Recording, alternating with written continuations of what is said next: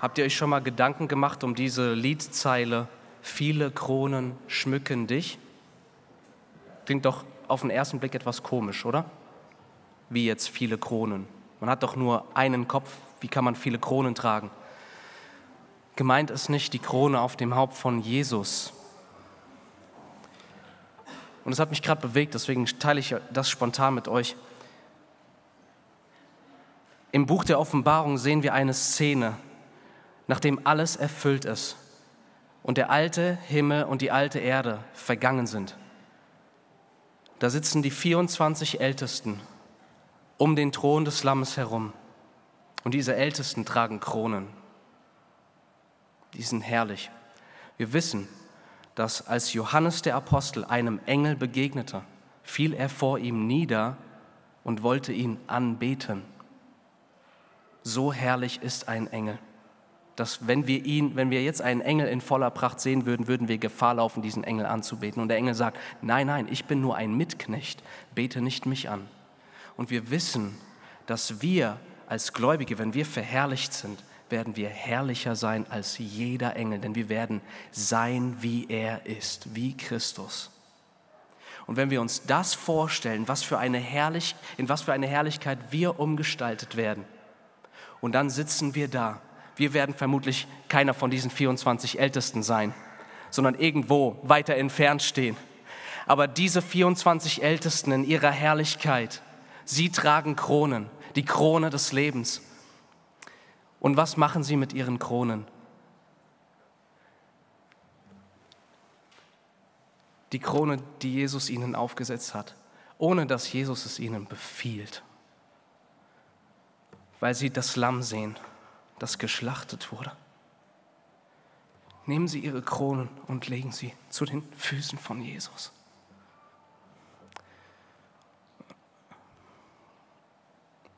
So, so groß ist seine Herrlichkeit. Und jeder von uns wird es tun. Wir werden alle die Krone des Lebens bekommen, wenn wir mit Jesus leben und in Jesus sterben. Dann bekommen wir eine Krone. Aber diese Krone, wenn wir das Lamm sehen auf dem Thron, wir werden diese Krone anbetend und voller Zuneigung ablegen. Und ich wünsche mir, dass Gott ein Stück von seiner Herrlichkeit einfach auch jetzt durch sein Wort an uns offenbart. Denn es ist ein Wort des Lebens. Lass uns doch gemeinsam zu Gott rufen, dass er jetzt zu uns spricht. Weil wir selbst haben aus uns heraus keine Augen, die sehen, keine Ohren, die hören. Und deswegen lade ich euch ein,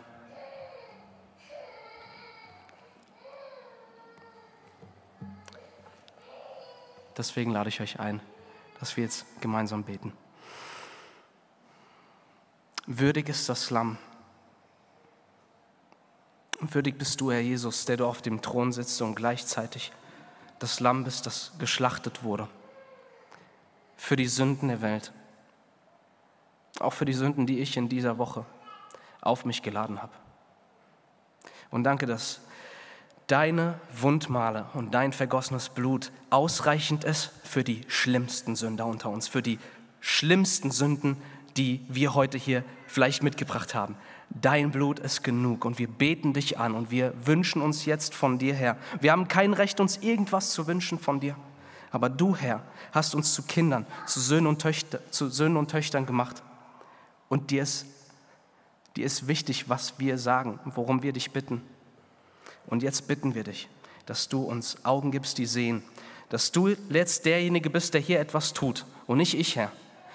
Dass wir als Gemeinde mit deinem Leben gefüllt werden, zu deiner Ehre, damit wir deine Herrlichkeit erkennen, genießen und sie auch widerspiegeln, auch wenn wir in die neue Woche gehen. In Jesu Namen. Amen. Schlag mit mir bitte Haggai Kapitel 1 auf, wo wir heute auch weitergehen wollen in dieser Predigtserie. Und unser Predigtext heute ist Haggai 1, die Verse 9 bis 11.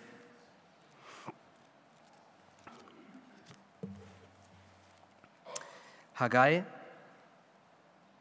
1, die Verse 9 bis 11.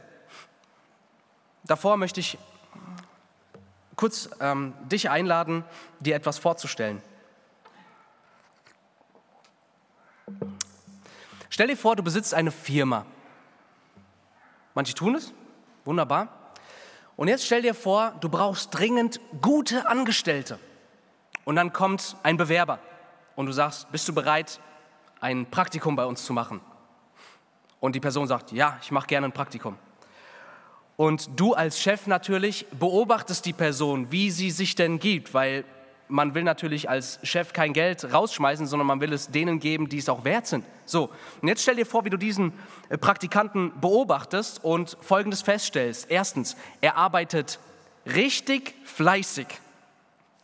Zweitens, er kommt zu Ergebnissen. Der rennt nicht einfach wild in der Welt rum, sondern bringt etwas zustande. Die Person flitzt förmlich durch die ganze Firma, ist die ganze Zeit auf Zack. Niemals hast du den Eindruck, dass der Praktikant gelangweilt ist. Die ganze Zeit Vollgas. Und die Person verfolgt auch konkrete, hohe Ziele für die Firma. So, wenn du so einen Praktikanten dann sehen würdest, was wäre das Erste, was du nach dem Praktikum sagen würdest zu diesem Praktikanten? Ich kann dir sagen, was ich sagen würde. Nämlich nur eine Frage stellen. Wann können Sie bei uns anfangen? Und das Interessante ist, wir haben heute genau solche Leute vor uns, die all diese Eigenschaften besitzen, und zwar das Volk Israel. Aber etwas läuft falsch. Und jetzt lade ich euch ein, mit mir diesen Text zu lesen. Haggai 1, 9 bis 11. Dort spricht Gott durch Haggai zu Israel folgendes. Ihr habt nach vielem ausgeschaut und siehe, es wurde wenig. Und brachtet ihr es heim, so hauchte ich es weg. Weshalb das, spricht der Herr der Herrscharen, wegen meines Hauses, das wüst liegt, während ihr rennt, jeder für sein eigenes Haus. Darum hat der Himmel den Tau über euch zurückgehalten und die Erde ihren Ertrag zurückgehalten. Und ich habe eine Dürre gerufen über das Land und über die Berge und über das Korn und über den Most und über das Öl und über das, was der Erdboden hervorbringt und über die Menschen und über das Vieh und über alle Arbeit der Hände. Das Thema heute lautet, eine Liebe, die Himmel und Erde verschließt. Eine Liebe, die Himmel und Erde verschließt. Wir wollen zwei Punkte in diesem Text erkennen. Der erste Punkt ist der Eifer eines sündigen Volkes und der zweite Punkt ist der Eifer eines heiligen Gottes. Was passiert, wenn der, wenn der sündige Eifer von Gottes Volk auf den heiligen Eifer Gottes trifft? Was ist das Ergebnis? Wir werden es heute sehen. Wie ist, also erster Punkt, die, der sündige Eifer des Volkes. Wie ist dieses Volk denn beschaffen? Lass uns das mal gemeinsam im Text untersuchen. Schaut mal in Vers 6 hinein. Was für eine Eigenschaft sehen wir da von diesem Volk? Der Vers beginnt mit den Worten, ihr habt viel ausgesät. Was uns zeigt, dieses Volk war ein fleißiges Volk. Die saßen nicht faul auf der Couch, die haben sich bemüht. Dann drei Hinweise finden wir in Vers 9. Einmal, ihr habt nach vielem Ausschau gehalten. Was bedeutet das? Das bedeutet, Israel hatte Ziele, die es verfolgt hat hohe Ziele. Ihr habt nach vielem euch ausgeschaut, nach vielem euch ausgestreckt. Sie wollten zu etwas Bestimmten hinkommen. Dann ebenso Vers 9. Und das, was ihr heimbrachtet, heißt es hier. Sie brachten Dinge zu einem Ergebnis. Sie sind nicht einfach wild in der Welt umhergetuckert und waren in dem Sinne fleißig, sondern sie haben das, was sie erarbeitet haben, versucht nach Hause zu bringen. Sie waren ergebnisorientiert und fast der Höhepunkt, würde ich sagen, ist auch in Vers 9, jeder von euch rennt sich ab. Ihr rennt euch ab. Israel hat sich abgestrampelt. Sie waren fleißig. Sie waren zielgerichtet. Sie lagen nicht auf der faulen Haut. Aber Und dieses Aber ist ein Aber in Großbuchstaben. Aber was sie antreibt, ihre innere Energie für das, was sie getan haben, war der Eifer für sich, der Eifer für das eigene Haus, der Eifer für das eigene Vorhaben, der Eifer für die eigenen Ziele. Ihr Eifer für sich selbst war größer als ihr Eifer für den Herrn der Herrscharen. Das ist das Erste, was wir verstehen müssen hier an diesem Text. Es ist möglich, es gibt so einen Zustand, dass der größte Eifer vom Volk Gottes neben Gott ist. Der größte Eifer von ihnen war nicht Gott, sondern etwas neben Gott. Und wiederum müssen wir uns daran erinnern, was war das für ein Volk? Wir haben es hier nicht mit einem völlig abtrünnigen Volk zu tun. Nein, das, sind der, das ist der Überrest, das sind die wenigen, die aus dem Exil, nachdem sie sich dort schon eine neue Identität aufgebaut hatten, das sind die, die aus Glauben zurückgekehrt sind nach Israel in eine zerstörte Heimat, in der Hoffnung auf Gott. Sie haben ihr Vertrauen auf Gott gesetzt.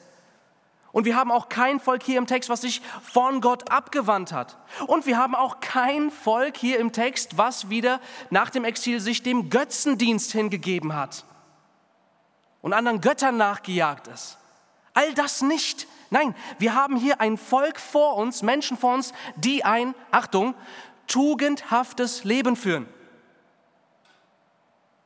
Sie führen ein tugendhaftes Leben. Sie haben Pläne gehabt für gute Dinge. Nichts davon ist an sich verkehrt. Nein, sie wollten ein Haus bauen, sie wollten für ihre Familie sorgen, sie wollten etwas bewegen, sie wollten die Wirtschaft wieder aufbauen und so weiter und so fort.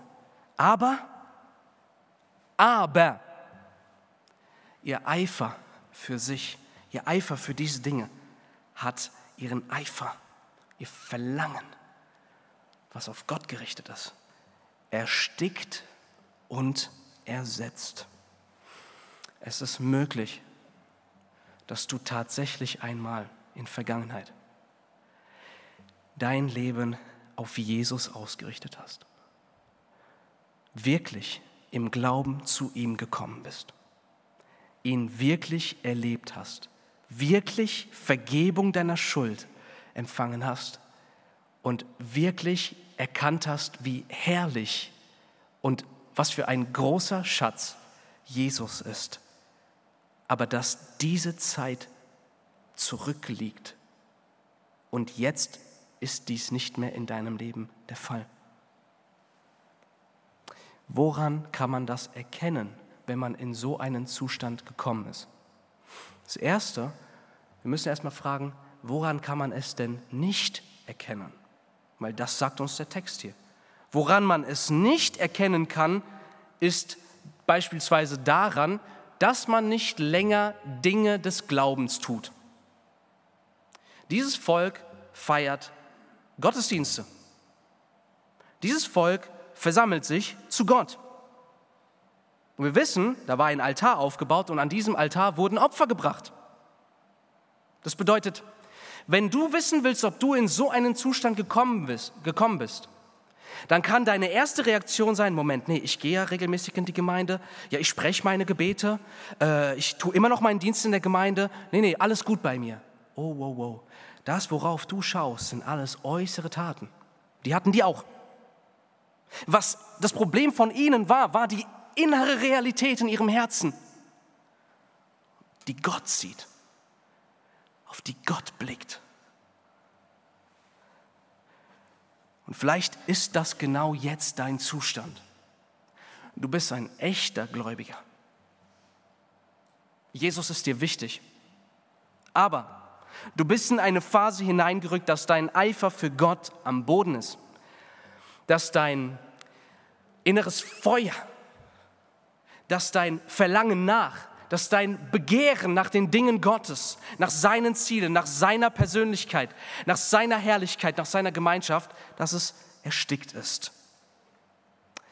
Wir reden hier nicht von äußeren Taten, wir reden von einer inneren Realität des Herzens. Die kannst du entweder haben oder nicht haben. Und wenn das nicht der Fall ist, kannst du es nicht durch äußere Taten einfach erzeugen. Unmöglich. Woran erkennen wir es, dass ihr Eifer für Gott am Boden ist? Ich habe gerade gesagt, man erkennt es nicht daran, dass sie keine Gottesdienste mehr feiern. Nein, sie haben fleißig Gottesdienste gefeiert. Aber wie haben sie die Gottesdienste gefeiert? Habt ihr noch in Erinnerung, was da auf dem Tempelplatz los war?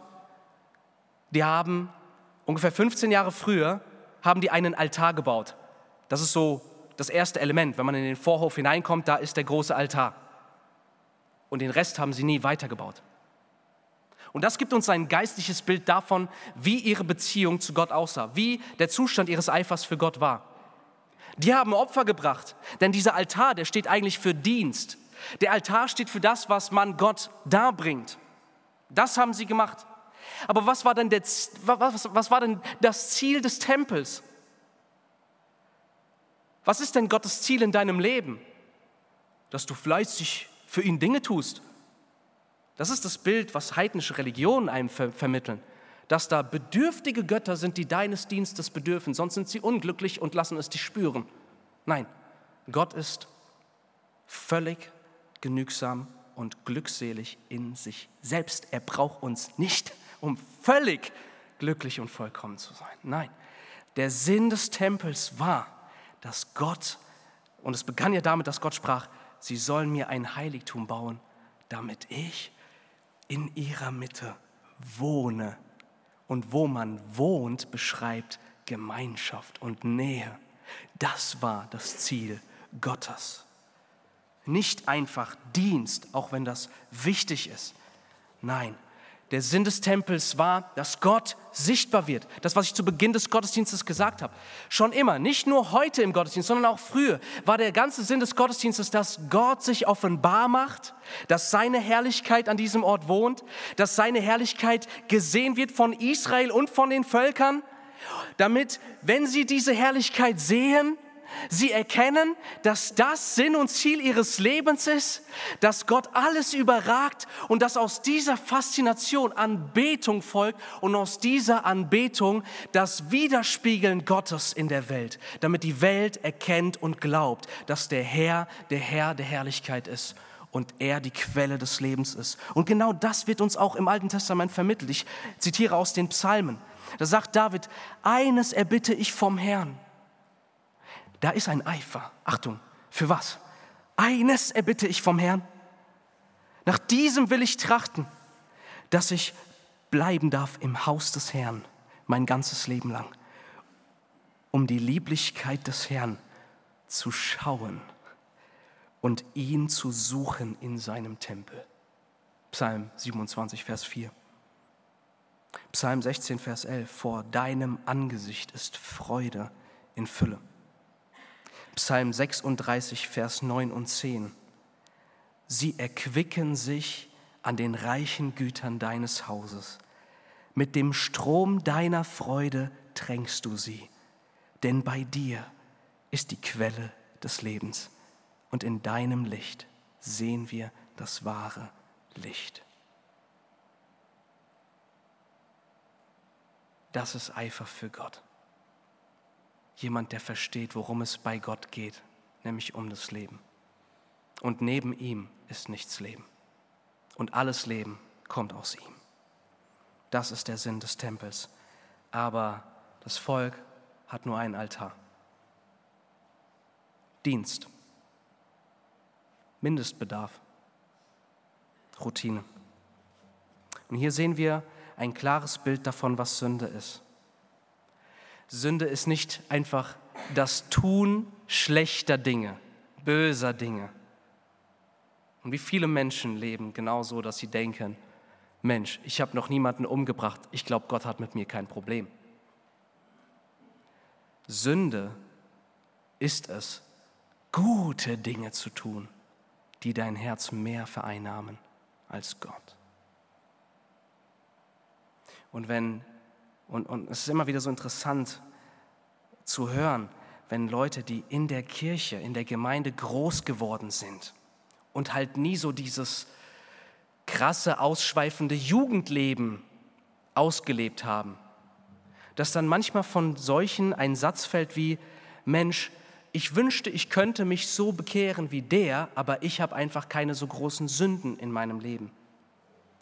Lass mich dir eins sagen, selbst wenn es nicht eine böse, negative Sache gibt, die du je getan hättest, wenn du noch nie gelogen hättest, noch nie gestohlen, noch nie gelästert oder sonst irgendetwas hättest, sondern dein Leben dafür aufzehrst und dich dafür einsetzt, Gutes zu suchen und Gutes zu gewinnen und für gute Dinge zu leben. Familie, Job, Erfolg, Dinge aufbauen und sonst irgendetwas tun. Ich kann dir eins sagen, du musst dich bekehren. Weißt du warum? Weil das, wonach dich am meisten verlangt und das, wofür du am stärksten brennst, das, wofür du am meisten eiferst, offenbart das, was du für am wertvollsten hältst. Dein Zeitgebrauch, dein Handygebrauch, deine Kontoauszüge, deine Hobbys, all das offenbart, was dir am wertvollsten ist. Und wenn das eine Sache neben Gott ist, dann hast du über Gott das Urteil gesprochen. Gott engt mich ein. Gott allein ist nicht genug. Ich brauche das. Weil wenn das so ist, dann ist Gott ziemlich jämmerlich. Wenn wir uns abstrampeln für Dinge neben Gott, aber sein Tempel, sein Anliegen, seine, der Ort seiner Begegnung liegt wüst. Vielleicht bist du so ein Mensch. Vielleicht bist du in so einer Phase wo dein Eifer für Gott, ja, wie am Boden ist. Ich möchte dir nur eins sagen, damit du ja nicht Gefahr läufst, das aus dieser Predigt für dich rauszuziehen. Dein Problem sind nicht deine Taten. Das Problem sind nicht ihre Taten. Nichts davon, was wir hier sehen, ist an sich Sünde. Das Problem ist der Eifer ihres Herzens. Was wir brauchen, ist mehr als das Böse, mit dem Bösen aufzuhören und anzufangen, das Gute zu tun. Das sind religiöse Konzepte oder auch philosophische Selbsthilfekonzepte, was auch immer. Und es baut auf der Annahme auf, dass wir neue Menschen werden können, die tatsächlich so leben, wie Gott es sich gedacht hat. Nein, was wir brauchen und was du brauchst, ist mehr als nur veränderte Taten.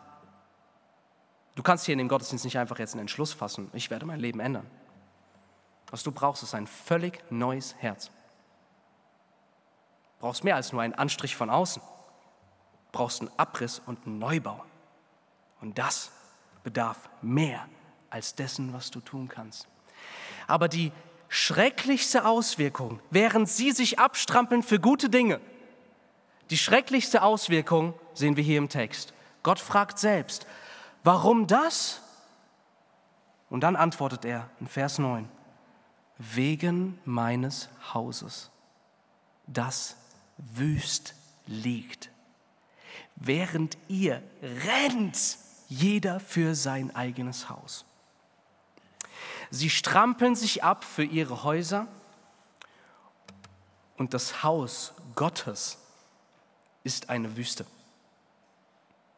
Glaub mir, in deinem Leben wird immer mehr offenbar werden, wonach dein Verlangen ist. In deinem Leben wird mit der Zeit immer klarer sichtbarer, was du am meisten begehrst. Denn mit der Zeit wird der Tempel Gottes in deinem Leben eine Wüste werden. Der Ort, der gedacht ist als Begegnung Gottes.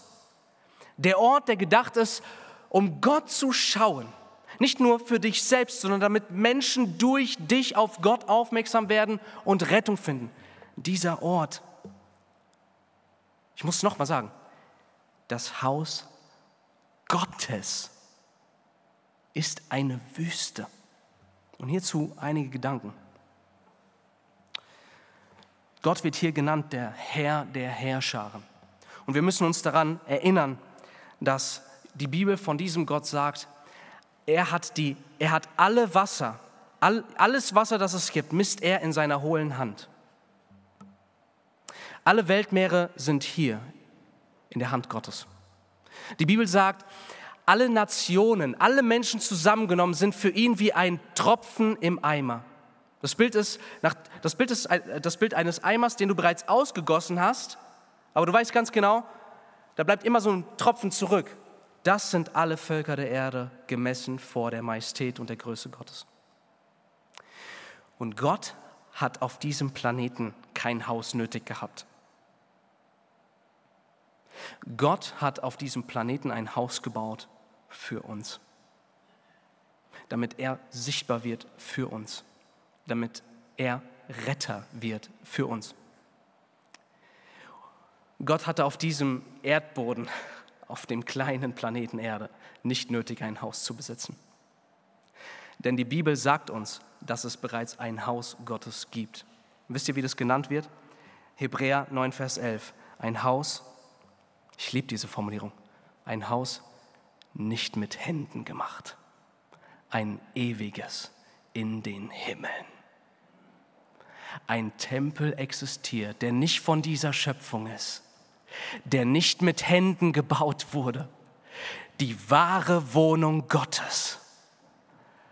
Und trotzdem, und da, da könnte ich zerspringen, wenn ich daran denke. Und trotzdem, trotz der Tatsache, dass dieser Tempel nicht mit Händen gemacht ist, soll ich euch sagen, was da passiert? Ich gehe jetzt mal kurz mit euch in Jesaja Kapitel 6. Viele kennen dieses Kapitel, aber ich lade euch ein, kurz mal da reinzuschauen. In dem Bewusstsein, dass dies nicht ein irdischer Tempel ist, sondern der ewige, unerschütterliche, nicht mit Händen gemachte Tempel Gottes. Und dann heißt es hier im Text, von den Seraphim, die in diesem Haus Gottes fliegen, die sechs Flügel haben. Und wir haben es hier mit Kreaturen zu tun, die brennen. Okay, Seraphim kommt aus dem Hebräischen von Saraf und heißt brennen. Das sind brennende Kreaturen. Das ist die Definition von Eifer, von Leidenschaft. Sie brennen für Gott im wahrsten Sinne des Wortes. Und obwohl diese Engel keine Sünde an sich haben, haben sie sechs Flügel von Gott bekommen. Mit zweien fliegen sie, mit zweien bedecken sie ihre Füße und mit zweien bedecken sie ihr Angesicht. Nicht, weil Gott ihre Flügel irgendwie so gebaut hat, dass sie verdeckt werden, obwohl sie eigentlich Gott sehen wollen. Nein, sondern weil seine Herrlichkeit so unfassbar ist, dass sie sich selbst vor ihm bedecken, die niemals gesündigt haben. Und Tag und Nacht ertönt Anbetung an diesem Ort, in diesem ewigen Haus Gottes. Und jetzt lesen wir diesen Text und da heißt es, und also äh, Jesaja 6, Vers 3. Und einer dieser Seraphim rief dem anderen zu und sprach, während sie sich bedecken, wohlgemerkt, ja. Einer ruft dem anderen zu und sie sprechen, heilig, heilig, heilig ist der Herr der Herrscharen, die ganze Erde ist voll seiner Herrlichkeit. Und jetzt Achtung, was passiert in diesem Tempel, der nicht mit Händen gebaut ist? Und es erbebten die Grundfesten der Schwellen von der Stimme der Rufenden und das Haus wurde mit Rauch erfüllt. Der Tempel Gottes, der nicht von dieser Schöpfung ist, den wir uns gar nicht vorstellen können, der nicht mit Händen gebaut ist, bebt 24/7. Durchgängig bebt dieser Tempel unter der Anbetung, die Gott an diesem Ort empfängt. Gott braucht keinen Tempel auf Planet Erde. Dieser Tempel ist ein Gnadenakt Gottes, der sich als Retter offenbart, der sich einer Menschheit naht, die sich von ihm abgewandt hat, die ihre Entscheidung getroffen hat gegen Gott. Und Gott geht ihnen nach, lässt sie ein Heiligtum bauen, durch das sie ihm nahen dürfen. Und was machen wir? Wir strampeln uns ab für unsere kleinen Häuser. Wir rennen uns ab für unsere nächsten Ziele. Wir, wir haben ein brennendes Verlangen für Dinge neben Gott und nehmen Arbeit, Mühe und viel mehr auf uns, um diese Dinge zu erreichen, die alle nicht von Dauer sind, die alle so winzig sind, die allesamt zusammengenommen kein Leben geben können. Und das Haus Gottes ist eine Wüste. Wir wissen, dass wir im neuen Bund leben und dass, wenn wir diesen Text für uns verstehen wollen, müssen, dürfen wir nicht an die vier Wände dieses Gebäudes denken. Uns ist das Gebäude wichtig. Wir lieben es, weil hier unser Versammlungsort ist. Aber der Tempel ist kein Gebäude mehr auf diesem Planeten. Halt dich fest. Der Ort, wo Gott wohnt, bist du und ich. Die Gemeinde, erkauft durch das Blut Jesu Christi. Wir sind dieser Ort. Das heißt, wenn wir darüber nachdenken, dass der Tempel hier eine Wüste ist, dann sollten wir nicht darüber nachdenken, was außerhalb von uns passiert, sondern wir sollten über, unsere persönlichen, über unseren persönlichen Zustand nachdenken und auch über den Zustand der Gemeinde. Denn an keiner Stelle im Neuen Testament heißt es, du bist der Tempel des Heiligen Geistes, sondern überall heißt es, ihr seid der Tempel. Im Einzelnen lebendige Steine. Aber du bist nicht der eine Tempel Gottes, sondern wir gemeinsam genommen sind der Tempel Gottes. Was unter anderem der Grund dafür ist, dass wir hier, wenn wir zusammenkommen, wirklich Wohnort Gottes sind, wo Gottes Gegenwart tatsächlich kommt und er sich offenbart. Und was passiert jetzt, wenn der sündige Eifer von Gottes Volk auf den heiligen Eifer Gottes aufprallt? Was wird passieren? Zweiter Punkt der Predigt, der heilige Eifer Gottes. Gott handelt an seinem Volk hier in so einer Weise, dass er wieder in den Mittelpunkt gestellt wird. Wir sehen hier, was Gott alles an abgefahrenen Sachen macht, okay? Das ist richtig abgefahren, was hier passiert. Und es erschüttert vielleicht auch so ein bisschen das Gottesbild, was einige haben. Aber es ist eine faszinierende Tatsache, dass nachdem Gott ihnen so viel Gutes getan hat, lässt er sie nicht einfach ihre Wege gehen. Wenn du zu Christus gehörst, Gott lässt dich nicht einfach deine Wege gehen. Er bringt Dinge in Gang in deinem Leben, dass er wieder in den Mittelpunkt gerückt wird. Denn wenn er im Mittelpunkt steht, lebst du. Und er bekommt alle Ehre in deinem Leben.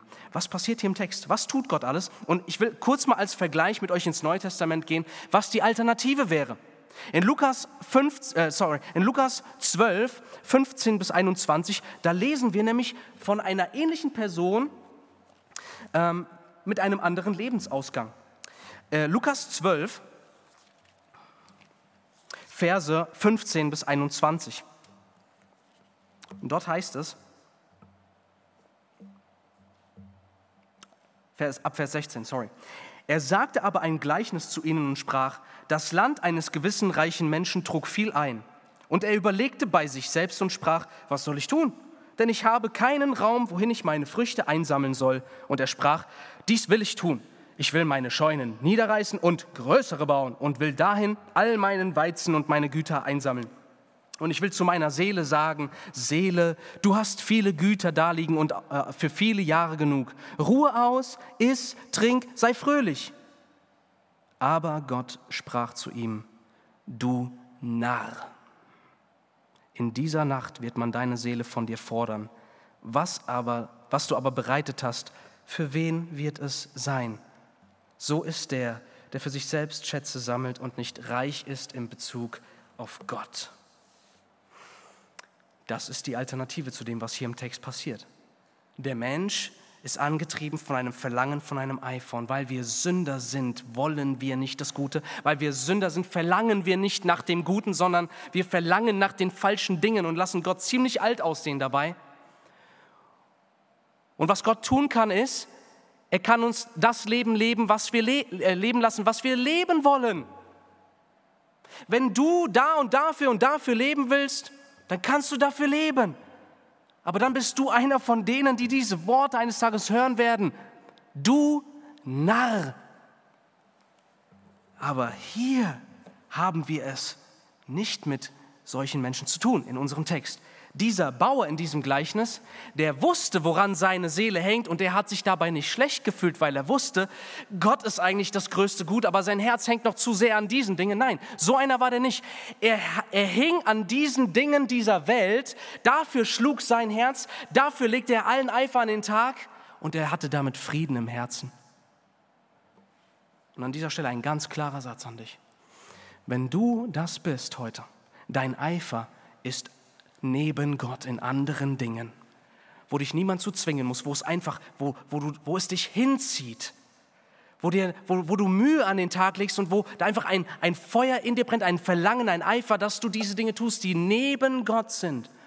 Und du hörst das und du fühlst dich dabei wohl und hast dabei Frieden in deinem Herzen. Ich kann dir eins mit Sicherheit sagen, du bist nicht von neuem geboren, du bist kein Kind Gottes. Und heute lade ich dich ein, das zu ändern. Heute ist der Tag des Heils. Heute, wenn du seine Stimme hörst, verschließt dein Herz nicht vor ihm. Denn das, wofür du lebst, gibt dir nicht das Leben.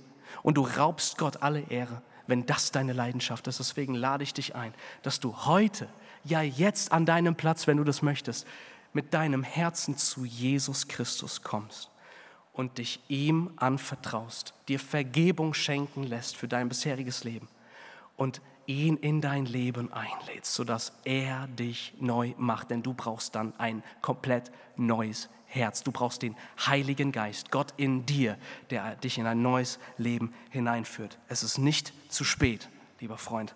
Heute kann dein Tag des Heils sein. Und hier sehen wir genau dieses Volk und auch ihr Eifer treibt sie von Gott weg. Aber Gott lässt das, ein, lässt das nicht einfach stehen, sondern jetzt kommt der Eifer eines heiligen Gottes für sein Volk. Seid ihr bereit, das zu hören? Was passiert hier? Erstmal, Gott sagt, ihr habt nach vielem Ausschau gehalten und siehe, es wurde wenig. Komisch, es wurde wenig. Passiert einfach. So Gott sagt nicht, wer, wer das gemacht hat, es wurde irgendwie wenig. Aber jetzt redet Gott Klartext. Und das, was ihr heimbrachtet, und wenn ihr etwas doch noch heimbringen konntet, blies ich es weg. Wortwörtlich hauchte ich darauf. Aber die Bedeutung ist, Gott haucht es weg. Fertig. Und dann sagt Gott weiter.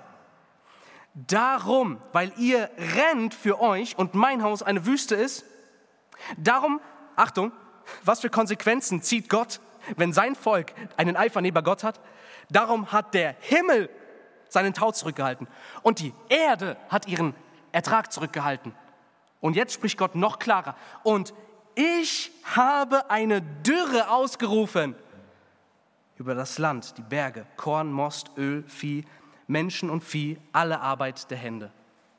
Wow, das nenne ich mal einen Eifer. Da denkt man sich doch, wow, krass, was für, was für Maßnahmen Gott hier ergreift. Wow. Und das zeigt uns aber, das zeigt uns die Größe Gottes. Er regiert über Himmel und Erde. Christen glauben nicht an Dualismus, an einen guten Gott und an einen bösen Teufel und die kämpfen miteinander auf Augenhöhe. Absoluter Blödsinn. Der Herr regiert. Der Herr regiert immer noch über Himmel und Erde. Er regiert über das Vieh, über das Korn, über das Öl, über die Arbeit deiner Hände, über Mensch und Vieh. Er regiert über alles. Und die Menschen, und man kann es in einem Satz sagen, und äh, wenn das unser Zustand ist, dann, dann müssen wir hier neu in Ehrfurcht vor Gott verwurzelt werden. Die Menschen rennen, Gott haucht. Fertig. Ende. Der Herr regiert der Herr ist so gut und er weiß, dass wir von der Sünde behaftet sind und dass wir einen Eifer für schlechte, negative Dinge oder sogar für gute Dinge haben, die uns verzehren, die uns auffressen letztendlich und die das Leben Gottes aus uns raussaugen wollen. Aber Gott, er ist der Schützer seines Volkes. Und das ist heute die gute Nachricht. Wenn dein Eifer neben Gott liegt, ich kann dir sagen, der Eifer Gottes für dich ist noch lange nicht vorbei. Der Eifer Gottes sorgt dafür, dass er wieder in den Mittelpunkt deines Lebens kommt. Denn wenn er im Mittelpunkt steht, dann lebst du. Und dann leuchtet der Herr in deinem Leben.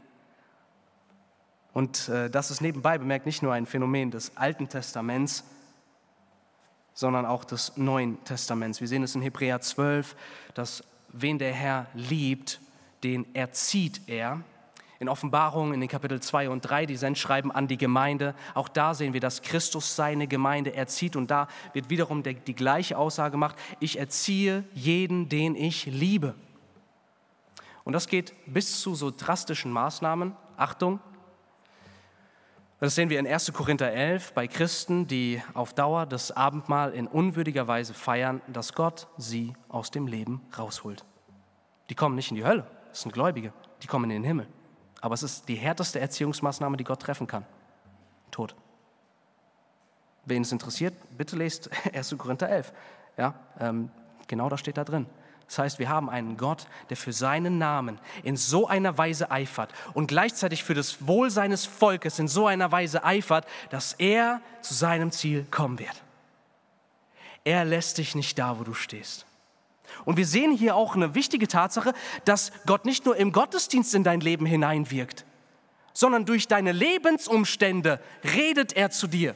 Aber beides brauchen wir. Gott wirkt in der Natur um Israel herum, um sein Volk herum, aber das reicht ihnen nicht aus. Wenn einfach nur Dinge in unserem Leben passieren, dann können wir sie nicht einordnen, dann wissen wir nicht, warum es passiert. Moment, ist es jetzt der Teufel, ist es jetzt Gott, ist es einfach ein Zufall, was hier passiert? Nein, wir brauchen letztendlich die klare Stimme Gottes, wie Gott es hier durch Haggai tut, damit wir unser Leben und das, was in unserem Leben passiert, damit wir darin den Willen Gottes für uns erkennen können.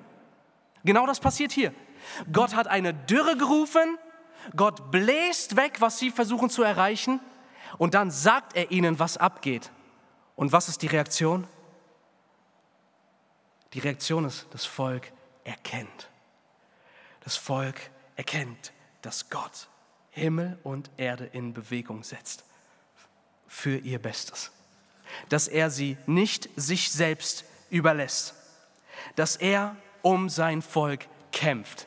Und selbst wenn das bedeutet, dass er sie auf so eine Weise lieben muss, dass der Himmel und die Erde sich für sie verschließen, für ihr Bestes. Denn denen, die Gott lieben, werden alle Dinge zum Besten dienen, denen, die nach seinem Vorsatz berufen sind. Und Israel, was ist das Ergebnis? Sie hören auf seine Stimme.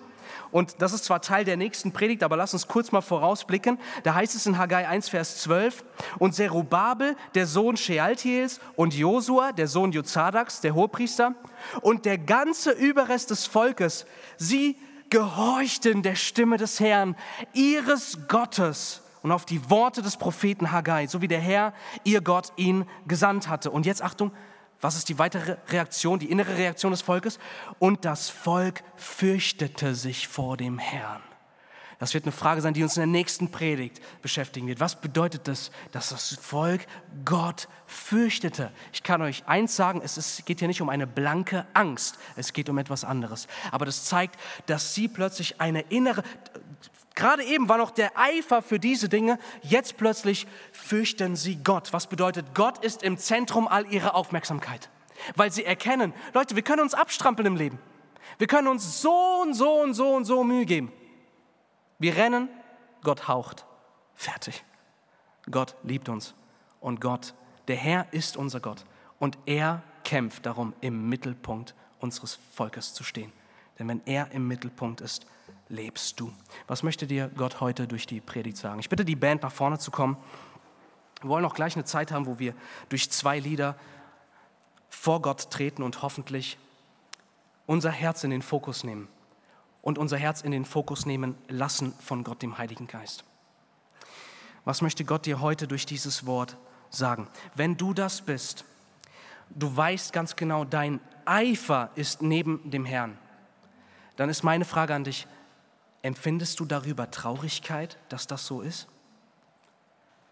Wenn das so ist, dann kann ich sagen, Friede sei mit dir. Denn der Geist Gottes offenbart dir deine Sünde. Und jetzt will er dich dahin führen, dass du das gleich vor den Thron der Gnade bringst. Aber auch dabei soll es nicht bleiben, sondern was wir brauchen, ist eine Erneuerung von innen nach außen. Liebe Geschwister, wir brauchen nicht neue Vorsätze. Wir brauchen keine neuen Methoden. Wir brauchen nicht neue drei Schritte da und dahin oder sowas. Was wir brauchen, ist viel, viel mehr. Was wir brauchen, ist, dass Gott an uns wirkt. Das ist Buße. Buße ist eine innere, ein inneres, tatsächliches Umdenken, was stattfindet. Wenn du heute auf dein Leben blickst und du merkst, wie du plötzlich über dein Leben anders denkst, das ist ein Teil von Buße. Und ich, äh, als ich das letzte Mal in Berlin war, habe ich diesen Satz aufgefasst, den ich auch gerne mit euch teilen möchte. Da hat mein Lehrer gesagt, Buße ist eine so radikale Veränderung des Denkens, dass es eine Veränderung des Lebens zur Folge hat. Nicht umgekehrt. Buße ist eine so radikale Veränderung des Denkens, dass es ein verändertes Leben zur Folge hat. Und ich möchte dir sagen, Gott wendet sich heute dir zu Gott will dir klar machen, dass er dich dabei nicht stehen lassen will und auch nicht stehen lassen wird.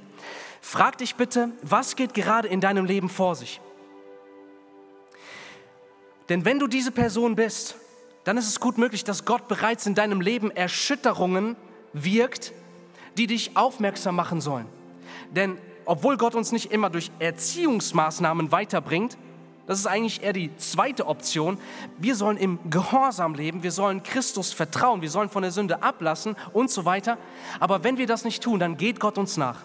Und er bringt Dinge in unser Leben, nicht weil er uns nicht mehr liebt, sondern weil er uns liebt. Deswegen sieh doch bitte auf dein Leben. Lass es prüfen mit der Hilfe des Heiligen Geistes, wo Gott vielleicht gerade am Wirken ist, um dich zu rufen. Damit er neu Mittelpunkt in deinem Leben sein kann. Denn was ich noch nicht gelesen habe, ist, noch bevor sie anfangen, den ersten Stein am Tempel zu, le zu legen, wisst ihr, was Gott sagt? Und Gott sprach, ich bin mit euch, spricht der Herr. Und das Letzte, was ich dir ans Herz legen möchte, ist, baue sein Haus. Das beginnt mit dir persönlich, denn du bist ein Stein des lebendigen Tempels Gottes und baue sein Haus mit dem Blick auf seine Gemeinde, auf diese Gemeinde und auch mit dem Blick auf die Gemeinde Jesu weltweit. Setze deine Prioritäten neu. Lass deine Zeit, deine Kontoauszüge, dein Lesen, deine Ziele, dein Haus, alles, was du tust, lass es bitte ein Spiegelbild dafür sein, wie groß dein Eifer für Gott, für sein Haus ist. Weil du willst, dass Gott sichtbar wird in deinem Leben. Weil du willst, dass du Gott siehst, dass du Gott schaust, dass du ihm als Quelle des Lebens begegnest und das, weil du willst, dass andere, wenn sie auf dich blicken, den Wert und die Würde und die Schönheit und die Majestät von Jesus Christus erkennen. Möchtest du das tun? Amen. Lass uns aufstehen und vor Gott treten. Ich bete noch mit uns. Vater, wir sehen eine Liebe, eine Liebe wie die Liebe eines Vaters, der auf sein Kind acht gibt. Und ich bin dir so dankbar, Herr, weil ich ganz genau weiß, wenn ich auf mein Leben schaue, wie oft bin ich schon weggerannt von dir und habe genau das gemacht, was das Volk hier gemacht hat. Und du bist mir nachgegangen. Du hast mich nicht meinem eigenen Willen, meinem eigenen Eifer überlassen, sondern du hast mich zurückgebracht zu dir. Und dafür preise ich dich, Herr. Ich brauche dich auch dafür. Ich kann es alleine nicht. Und ich liebe dich, dass du so ein Vater bist, wie du dich auch hier in diesem Text offenbarst.